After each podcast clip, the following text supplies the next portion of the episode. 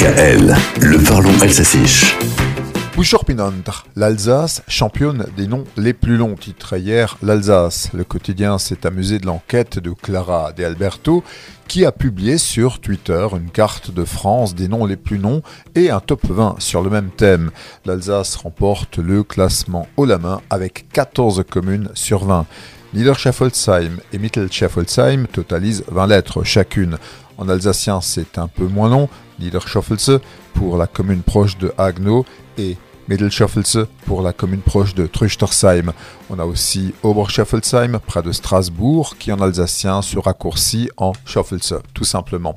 Idem pour Weichwickersheim à l'ouest de Strasbourg, c'est beaucoup plus court en alsacien, Wickersche. Reinhardsmünster, près de Marmoutier, varie peu en alsacien, Reinhardsmünster. Au sud de Niederbronn, nous avons Gumbrechtshofen qui devient Gumbertshofen. Et dans le même secteur, Langensulzbach, qu'on traduit par Longasulzbach. Dans le Haut-Rhin, on cite une commune, Obermorschwiller, près d'Alkirch, 16 lettres, Overmorschwiller, tout simplement. On aurait pu ajouter dans cette enquête, assez non long et difficilement prononçable par une Héloïse, Oberkutzenhausen, et Vorkutzahuse dans le Nord-Alsace, alors qu'il est bien plus simple de dire Waldolwilsheim en alsacien, Wololze, près de Saverne. Voilà pour l'Alsace avec ses noms imprononçables, on le dit souvent.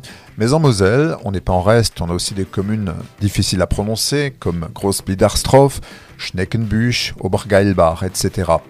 Convenez cependant que tous ces noms font d'excellents exercices de diction. Du Spruch. Pas vrai Thierry?